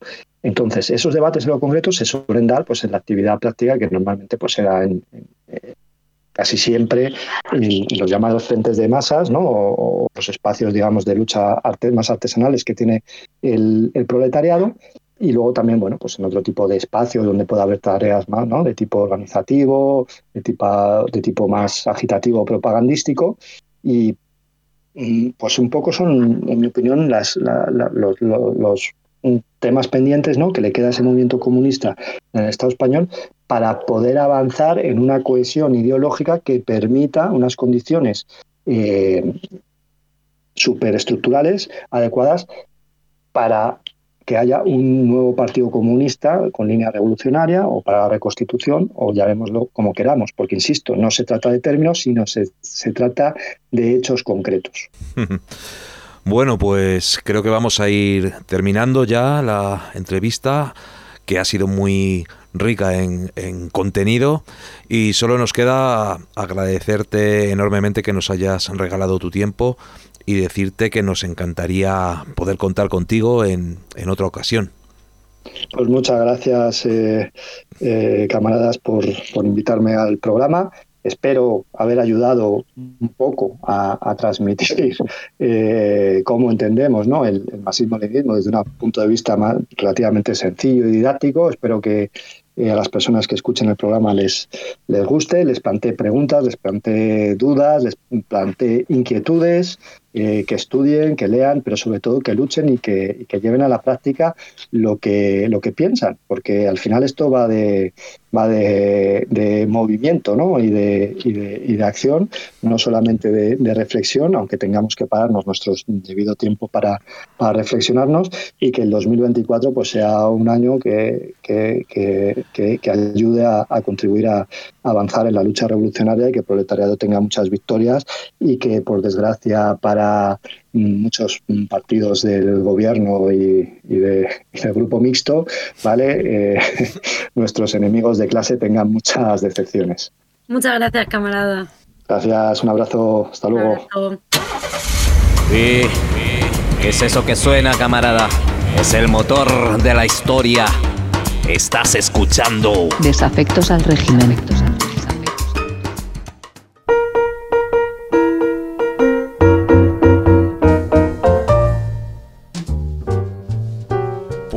Pues seguimos y vamos a dar paso a la última sección del programa a cargo del camarada Yello, que ya tenemos por aquí portando el altavoz del frente. ¿Qué tal, Yello? Hola camaradas, ¿qué tal?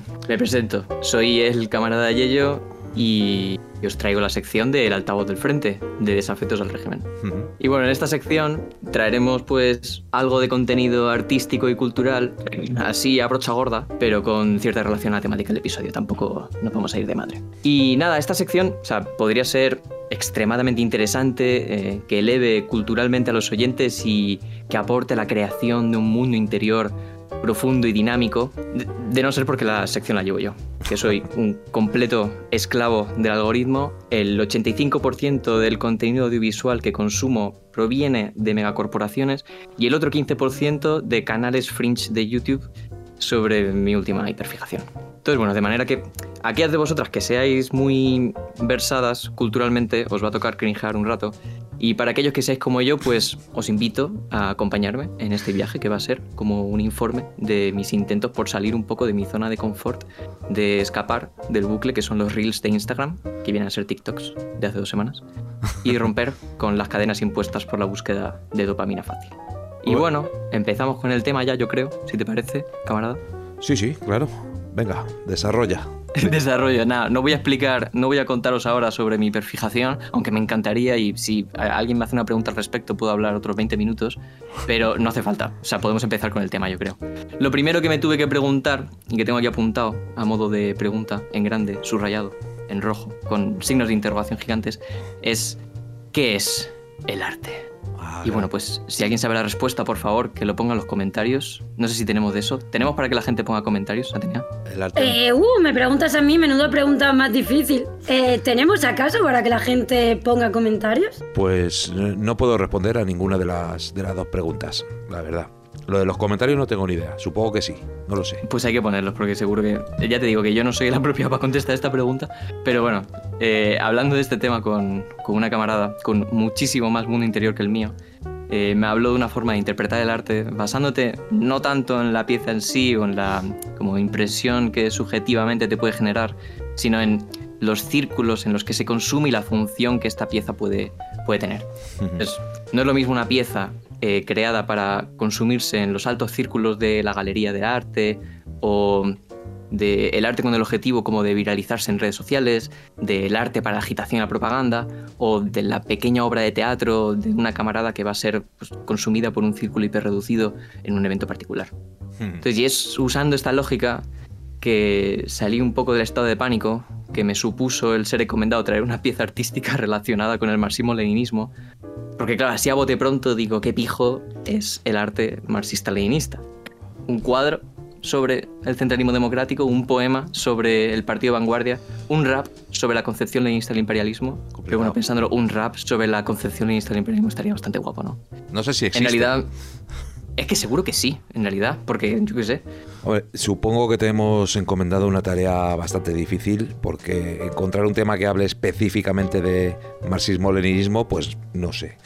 De Lenin hay muchos temas, pero bueno, que no, no te interrumpo más. Dale, dale. Eh, y, y, nada, y bueno, no sé, en verdad sí, ¿no? En plan, como que estas cosas sí, sí podrían ser como. como. arte marxista-leninista, I guess. Hmm. Entonces, bueno, o sea, siempre han existido y, y existen mogollón de organizaciones eh, marxistas-leninistas que en su proceso revolucionario pues, han creado mogollón de expresiones artísticas que servían distintos propósitos. Y no solo en el proceso de hacer la revolución, sino durante el siglo XX pues, muchas toman el poder, eh, continúan generando arte, música, literatura, mmm, cultura en todos los distintos formatos y también con distintos propósitos. Entonces son un ejemplo típico de esto es en, en el diseño de la agitación y propaganda está el del Partido de las Panteras Negras, que tenía un estilo súper icónico. Está atribuido a Emory Douglas, que, que, bueno, que se estudia a día de hoy en diseño por lo, por lo increíble que era. Y si, bueno, si lo queréis buscar, eh, no vale con buscar Panteras Negras diseño eh, en Google, porque Marvel se ha encargado de que no salga ya nada más, que es la propia película de Black Panther. Pero si metéis ahí agitación y propaganda, en la búsqueda ya se apaña. No, incluso el nombre, ¿no? Emory Douglas era. Emory Douglas, claro, no, si la buscas a ella, pues te va a salir como que era la, la principal eh, diseñadora de, de, toda la cartelería, de, de, de, todo el material que sacaba eh, las Panteras Negras. Hmm. Ahí es este, este típico icono que es el de la Pantera Negra, así de frente, como agazapada. Sí, pues muy, muy guapo. Es, eso ha trascendido, pero vaya. Y bueno, eh, también está la cartelería de la Unión Soviética, que tiene, que, que bueno, que es increíble y además tiene como eh, cartelería para todo, para cualquier tipo de temática. Estaba pensada para contrarrestar la ideología liberal en todas sus expresiones y es que literalmente lo hacen, o sea, contra todo. Y, y bueno, y en términos ya de música, pues eh, hay que mencionar a la Revolución Cubana, a la nicaragüense, que generan también temazos, pero temazos que nos siguen acompañando y que habréis escuchado sí o sí eh, a los que hayáis ido a alguna mani el 1 de mayo. Y digo acompañado porque literalmente te acompaña a lo largo de toda la mani.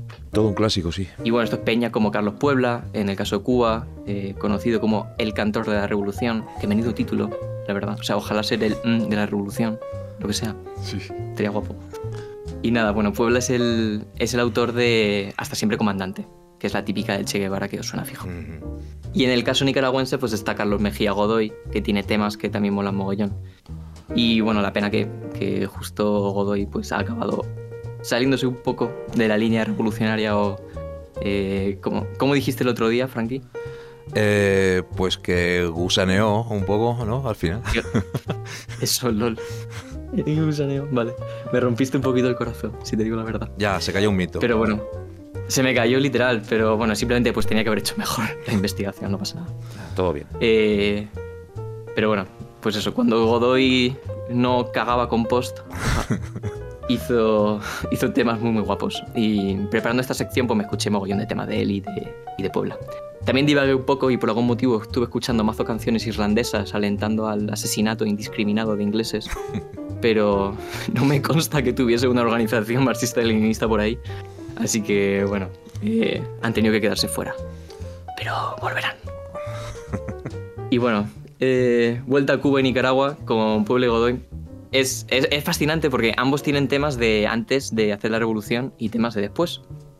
Les ocurre un poco lo, pues, lo, que podéis imaginar, ¿no? Sus primeros temas tratan sobre el régimen anterior, la, la, dictadura, la precariedad, las dificultades del pueblo, de la organización.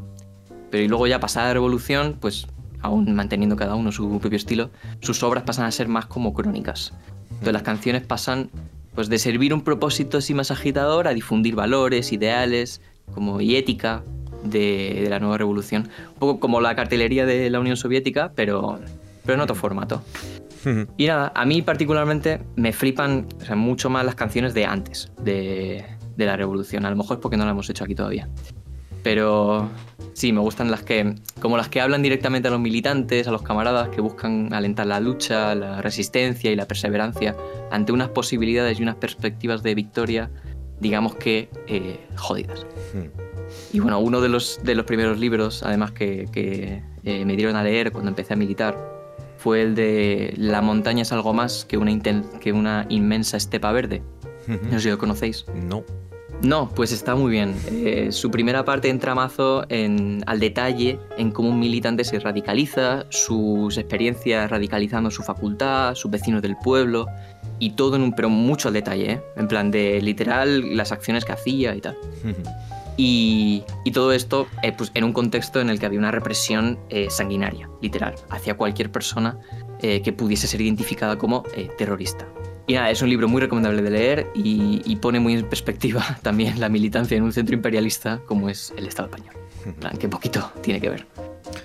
Eh, pero bueno, eh, así, sin pedir disculpas porque sea Godoy, eh, os, voy, os voy a poner un temazo del mismo llamado No te rajen mi compa, que es una canción que a mí me alienta mucho. eh, siempre que me siento un poco bajona por este momento, no sé, como un poco de reflujo de los movimientos sociales y tal, pues me anima a tirar para adelante. El tema dura unos cuatro minutos, por si quisieseis saltároslo, esto no es una radio, no estáis secuestrados aquí conmigo, eh, podéis justo saltároslo, pero os advierto que cada estrofa merece la pena. Pues yo creo que vam- vamos a escucharlo, sí.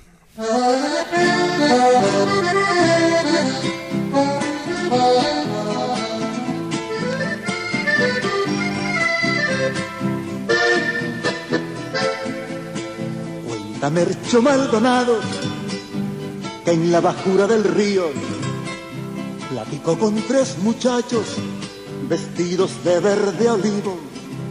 Tenían, dijo el campisto, limpia, limpia la mirada, bien serena, serenita, exactita el ojo de agua, bien serena, serenita, exactita el ojo de agua.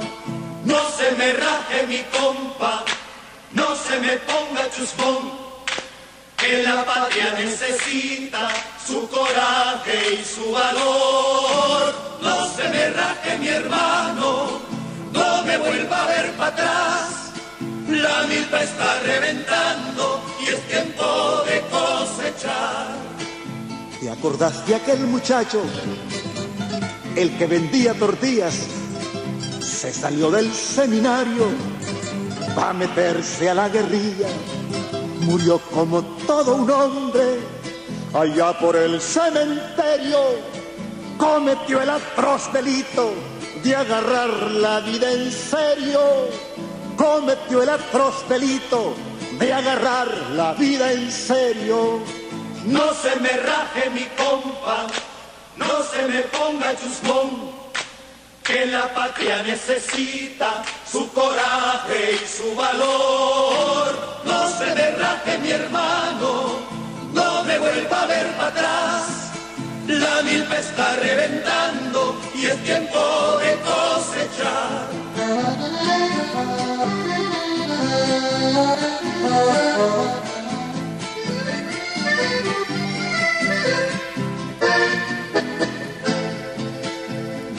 Me contaba el otro día el que torturó a Ricardo. Me daban miedo las chispas de sus grandes ojos claros. Jamás pudimos sacarle más palabras que las mismas. Soy y seré militante de la causa sandinista. Soy y seré militante de la causa sandinista. No se me raje mi compa, no se me ponga chusmón, que la patria necesita su coraje y su valor. No se me raje mi hermano, no me vuelva a ver para atrás. La milpa está reventando y es tiempo de cosechar. Dijo Julio Antonio Mella, si me pongo retrechero, no perdone, camarada, ni el más leve parpadeo. Si ves que avanzo, seguime. Si me detengo, empujame. Y si acaso retrocedo, ahí mismo liquidame. Y si acaso retrocedo, allí mismo liquidame. No se me raje mi compa, no se me ponga chusmón, que la patria necesita su coraje y su valor.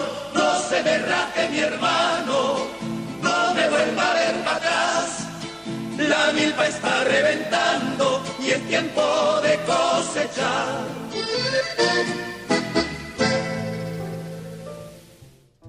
A ver, hay, hay que reconocer, ¿eh? es un temazo, es un temazo. Es un temazo. eh, Temazo, temazo. Además, es que es muy bueno. A, mí lo que, lo que me rompe es la parte de... eh, si ves que avanzo, seguime. Si me detengo, empujame. Y si acaso retrocedo, ahí mismo, liquidame. Y yo, bueno, no sé, habrá quien no le guste tanto la categorización, la rotundez de, de esa última parte, sobre todo, supongo.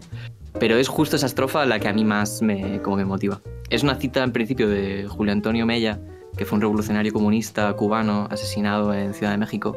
Y a mí esa cita como, como que me quita un poco el miedo, ¿sabes? A, a esos momentos en los que como individuo me veo más flojo, más dudoso. Pues saber que tengo a los camaradas ahí que por mucho que en algún momento hayan depositado en mí eh, responsabilidades, van a estar ahí igualmente para apoyarme y elevarme en caso de que tenga momentos más difíciles, por la vida o lo que sea.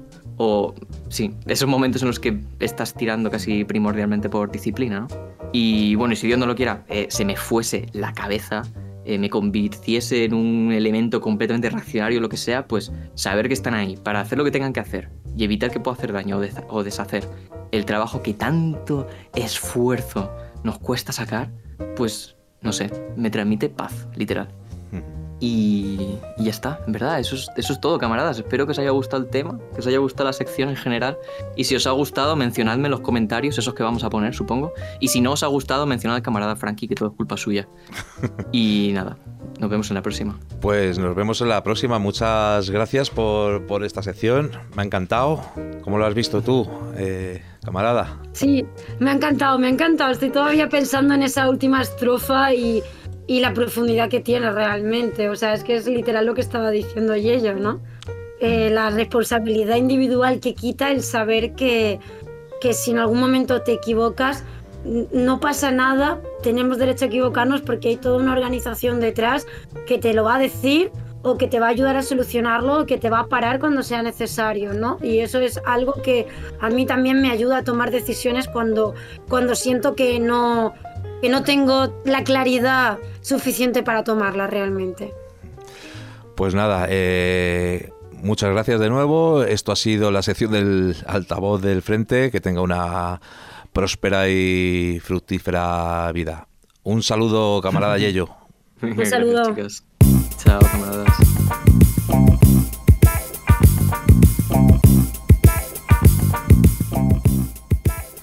Amigas y amigos, despedimos el programa piloto de este nuevo proyecto que esperamos que os haya parecido por lo menos interesante. Nos esforzaremos, tal y como nos ha enseñado el camarada Enrique, para mejorar y convertirnos en agit podcasters profesionales. Tenía pensado meter aquí una chapa a modo de cierre, pero llevamos ya casi dos horas de podcast, así que nos despedimos con un tema que ya tiene algunos años. Es un tema de la banda Negu Gorriak titulado Dólar Area. Un tema que habla de Lenin, habla de la rueda de la historia y de la lucha del ser humano contra la codicia del dinero. Un saludo, amigas y amigos, camaradas, y no se me rajen nunca.